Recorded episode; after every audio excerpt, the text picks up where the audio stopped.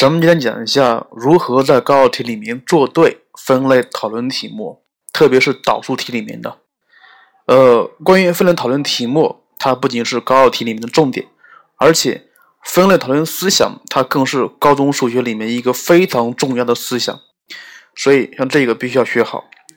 我相信很多老师都说过，说分类讨论题目一定要做到不重不漏，对吧？但是，怎么样才可以做到不重不漏呢？那么你的脑海里面就应该有对这个题目进行分类的依据才可以。所以，呃，找到了讨论的依据，你才可以把这个题目给做对的。咱们今天以今年高考题为为例啊，今年高考题里面的题型主要是两个，一个是呃给了你一个函数，当然是含参的，它让你讨论这个函数单调性，或者是给了你一个含参函数，而且给了你一个定义域，它让你求。这个函数在这个定义域内的最值问题，我刚刚说的这两个题目全都需要分类讨论，但是怎么样才可以把它做对呢？那么首先我先问你一个问题啊，假设没有参数，你会做吗？当然可以会做，因为非常简单。就比如我让你讨论函数单调性怎么办呀？第一步求导，第二步令导数等于零求根。然后第三步，令导数大于零和小于零，分别求单增和单减区间就可以了，是不是？但这需要注意一点，你需要注意它的定义域，首先要注意定义域。那么我再问你了，如何求最值呢？第一点还是需要求导，然后判断出单调性。那么这个时候你就可以大致把它的图像给画一下了，然后根据图像上可以找出最大值和最小值。那么如果这个题目加入了参数，可能出现的讨论点有哪些呢？就比如你对函数进行求导之后，它是一个带有参数的二次函数，那么这个时候咱们应该怎么样进行讨论呢？当然，我刚刚说这话不是太严谨，因为什么呀？你自己听啊，就说如果这个参数在二次项的系数上，或者是不是二次项是高次项的系数上，这个时候你需要对参数是否为零进行讨论。而这个时候，咱们一般分等于零、大于零或小于零，因为什么呀？因为它如果不是一个二次函数，那么你就不可以用求根公式进行来求根了，是不是？所以这个是咱们第一个讨论点，就是讨论高次项的系数是否为零。那么又比如了，这个参数不在高次上，而在其他位置，那么这个时候你要讨论什么东西啊？因为你是要求根的，你是要求极值点的，是不是？极值点就是导函数等于零的根，是不是？而这个时候，你怎么样判断导函数有没有根呢？所以，这个是咱们第二个讨论点，判断德尔塔，也就是判别式是否大于等于零或小于零。像这个时候需要注意一点，咱们一般分两类，第一类是，呃，判别式大于零，有两根；第二类是判别式小于等于零，这个时候咱们各为一类。这个是非常简单的，而且是。呃，这个也是咱们比较常见的第二种分类讨论的点。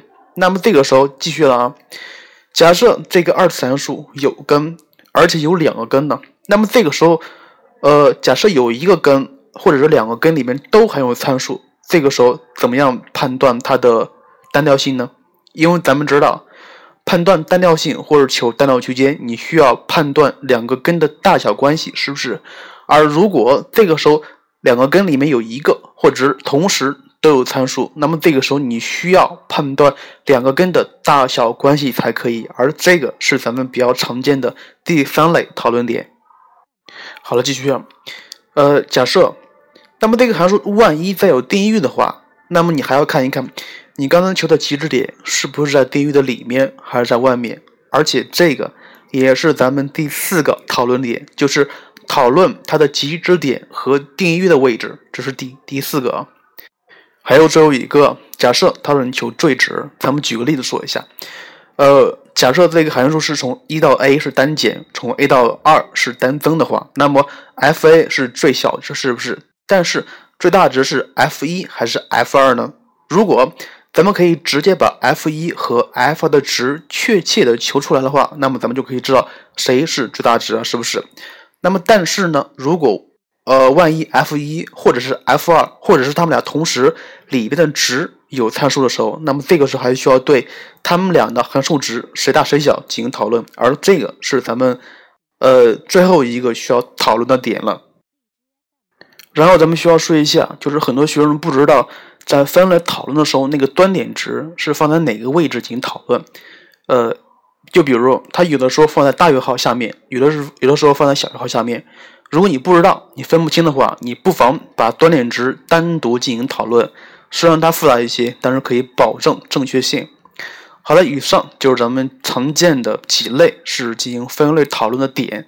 咱们再重新说一遍：第一个是对高次项的系数是否为零进行讨论；第二个是对这个二次函数是否有根进行讨论，就是判判断它的判别式；第三个就是来判断两个根的大小关系；第四个就是要判断。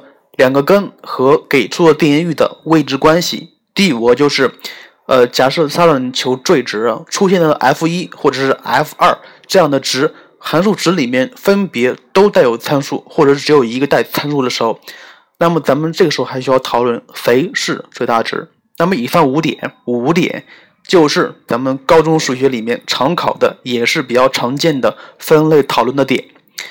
接下来咱们对刚才说那五类题型。来分别看一个题目，来看一下第一题：已知函数 f(x) 等于 a 加一倍的 ln(x) 加 ax 方加一，让你讨论函数单调性。第一步求导，然后 f(p(x) 等于 x 分之二 ax 方加 a 加一。咱们知道里面的 x 是取正数的，所以分母它永远是一个恒正的，不需要考虑。这个时候看一下分子。二 a x 方加 a 加一，看到没？高次项有系数，那么咱们需要对高次项是否为零进行讨论。所以这个时候应该分两种情况：第一个就是 a 等于零，第二个是 a 不等于零。呃，而且当 a 不等于零的时候，还需要分两类情况：第一是 a 大于零，开号朝上；第二个是 a 小于零，开号朝下。但是你看一下，我给的这个答案并不是按照这个法子来讨论的，因为什么呀？因为这个分子是一个非常简单的一个二次函数，因为它是关于 y 轴对称的，它没有一次项，是不是？所以这个时候，咱们只需要讨论一下它的那个开口，或者是它的那个系数是比零大和比零小就可以了。当然，这个题目你也可以按照我刚刚说过的 a 大于零或 a 小于零进行讨论，答案是一样的。所以这个是第一种，是对高次函数的系数是否为零进行讨论。好了，咱们看一下第二种。已知函数 f(x) 等于 x 方减 x 加 a ln(x)，让你讨论 f(x) 的单调性。来看这个题目，还是先求导。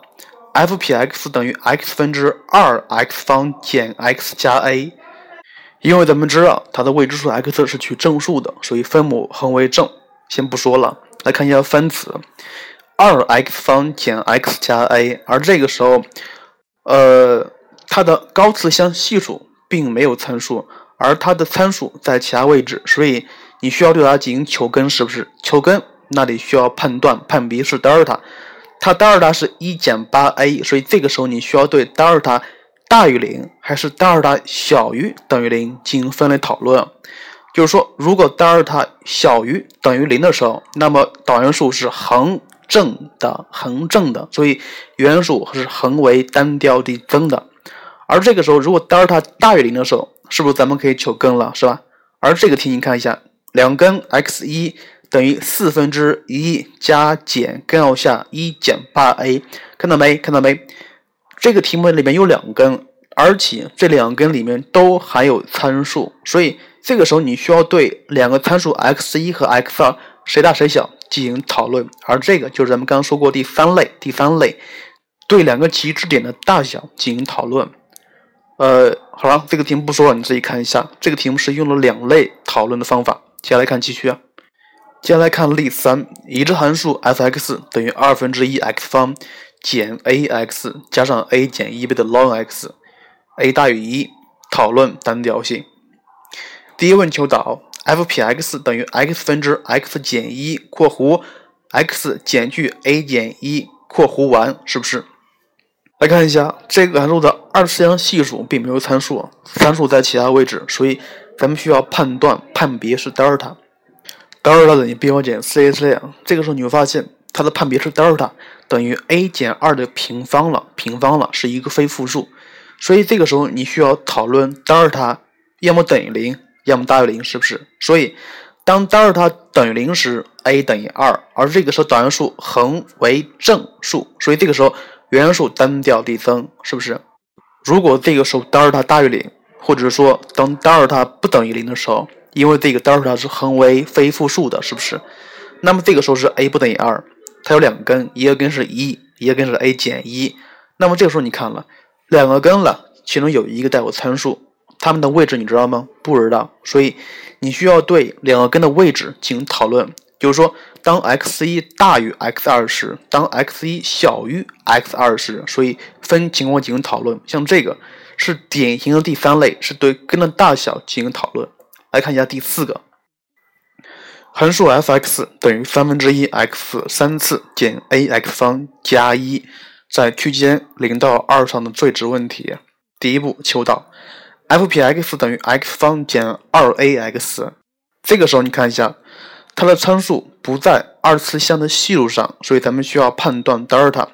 它德尔塔等于四 a 方，所以德尔塔只能是要么为零，要么为正数，是不是？所以当德尔塔等于零的时候，也就是说当 a 等于零的时候，这个时候函数在零到二上是单调递增的，而这个时候最小值就等于 f 零，最大值就等于 f 二，这个不说了。那么当 a 不等于零的时候啊，所以这个时候咱们需要看了，咱们需要看。一个根 x 一等于零，而另外一个根 x 一二等于二 a，是不是？这个时候需要对两根的大小关系进行讨论了，是不是？两根的大小关系进行讨论。但是像这个题目，它又有定义域零到二，所以你看一下，咱们能确定的是两个数，一个是零，一个是二。那么这个二 a 在哪？不知道是不是？但是咱们知道。零和二两个点，把整个数轴分成三个部分，要么是负无穷到零，要么是零到二，要么是二的正无穷，是不是？所以这个二 a 的位置也可能只有三个位置，要么二 a 小于零，要么是二 a 大于零小于二，要么是二 a 大于二。当然，这个时候需要注意点，我没有把那个等号给算上。所以，当这个二 a 在零的左侧的时候，也就是说，当 a 小于零时，这个时候函数。在零到二上也是单调递增的，所以最小值就等于 f 零，最大值等于 f 二。这个不说了。接下来咱们看一看它的另外一半，就是当二 a 大于二的时候，当二 a 大于二的时候，也也就是说 a 大于一的时候，那么这个时候咱们知道这个函数 f(x) 在零到二上是单调递减的，所以这个时候最小值。f(x) 最小值就等于 f 二，最大值是等于 f 零，是不是？接下来看另外最后一种情况，当这个 2a 处于零到一中间的时候，也就是说是 a 大于零小于一的时候，这个时候咱们是知道的啊，咱们知道这个时候函数在零到 2a 上是单减的，从 2a 到二上是单增的，所以最小值无疑是 f 二 a，最大值呢可能是 f 零。可能是 f 二，是不是？而这个时候，咱们看一看 f 零它等于多少？f 零等于一，是一个数。f 二呢？它等于 f 二等于三分之十一减四 a。所以这个时候，你知道谁是最大值吗？不知道，所以还需要把这个 f 零的值和 f 二的值进行讨论，谁大谁小，然后。最后再做一个中数，它就是函数在零到二上的最大值和最小值的求法了。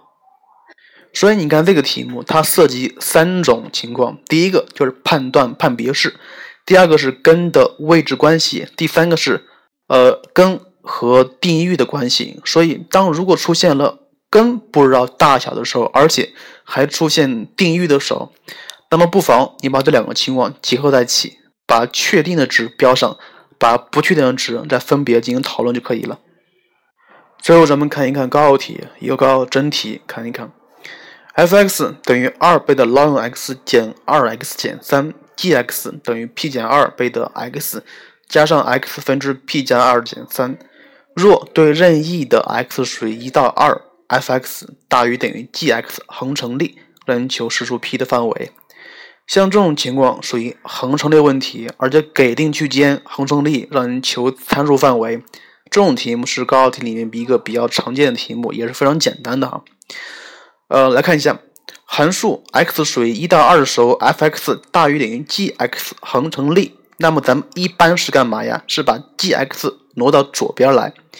所以咱们这个时候需要设立一个新函数 h(x) 等于 f(x) 减 g(x)。也就是说，当 h(x) 咱们咱咱们需要求 h(x) 在一到二上的最小值就可以了，还要确保这个它的最小值要比零大才可以呀。像这种题目，它的思路是非常简单的，但是它的细节可能不简单。咱们看一下，像这个题的细节应该怎么做。呃，咱们既然要求 f(x) 减 g(x) 最小值的，那么咱们不妨设 f(x) 减 g(x) 等于 h(x) 的一个新函数。所以咱们需要求 h(x) 在一到二上的最小值要比零大就可以了，进而求 p 的值。所以第一步先对 h(x) 进行求导，导完之后是 x 方分之负 p(x) 方加 2x 加 p 加2。来看一下这个时候，二次项的系数是带有参数的，所以咱们需要讨论它的参数，也就是说二次项的系数是否为零。当这个系数为为零的时候，就是 p 等于零的时候，那么它的导函数 h(x) 的撇就等于 x 分之 x 方分之 2x 加2，它是一个正数，它是一正数，所以这个时候原函数是在一到二上是单增的，那么最小值就等于 h 一了，是吧？咱们可以带进去算一下，h 一等于负二，所以它不符合题意，因为负二它不能大于等于零。第二种情况。当它的系数不为零时，就是 p 不为零时，它的分子是负 p x 方加二 x 加 p 加二，咱们需要算它的根，令它等于零，是不是？所以两根，一个根是 x 一等于负一，另另外一个根 x 二等于 p 分之 p 加二。那么这个时候，咱们看一看它的判别式是一个非负数，要么等于零，要么大于零。等于零的时候是负一等于 p 分之 p 加二，而这个时候 p 等于负一，所以导函数是一个开口朝上的函数，原函数单调递增，所以最小值就等于 h 一。咱们说完之后，h 一是等于零的，所以这个时候符合题意。当它的判别式大于零的时候，也就是说 p 不等于负负一的时候，咱们看一下，呃，因为两根，一个根是负一，另外一根是 p 分之 p 加二。它给的范围是一到二，所以这个时候咱们可以把负一、一、二两个值给定下来。但是 p 分之 p 加二它的位置在哪？不知道，是不是？所以你再看一看，而这个时候负一、一、二把整个数都分成四个部分，所以应该是把 p 分之 p 加二放在那四个位置，然后分别进行讨论，是吧？咱们看一下，当 p 分之 p 加二要小于负一时。这个时候解得 p 大于负一小于零，p 是一个负数，而导函数是一个开口朝上的函数，所以最小值就等于 h 一。咱们可以算出来，h 一等于负二 p 减二，它是一负数，所以不符合题意的。继续再看，当这个 p 分之 p 加二是大于负一小于一的时候，咱们可以解得 p 小于等于负一，所以导函数还是一个开口朝上的函数。这个时候咱们可以解出来。最小值就等于 h 一，而 h 一等于二，大于零，符合题意是吧？这个时候咱们需要讨论了，当这个 p 分之 p 加二是大于一的时候，也就是说这个时候是 p 大于零的，那么咱们可以算出来 f 一等于负二倍的 p 加一，它是一个负数，它是一个负数，所以这个时候符合题意吗？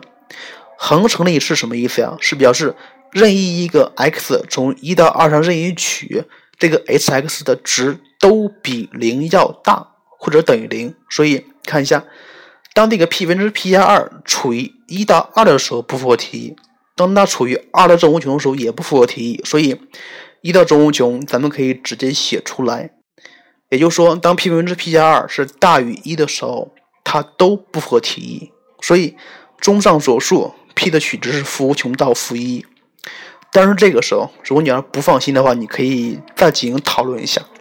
第三，呃，就是说，当 p 分之 p 加二大于负一小于二的时候，然后再讨论一下当 p 分之 p 加二大于二的时候，其实结果是一样的，但是这样做是比较保险一些。到现在为止，你会发现曹老师犯了一点大错误，就是讨论区间了，但是没有讨论端点值，是不是？所以，如何把端点值放在哪个位置？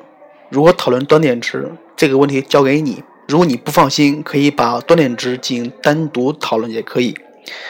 好了，今天这个以上就是咱们今天要说的内容，就是常见的导数分类讨论的题目应该怎么做。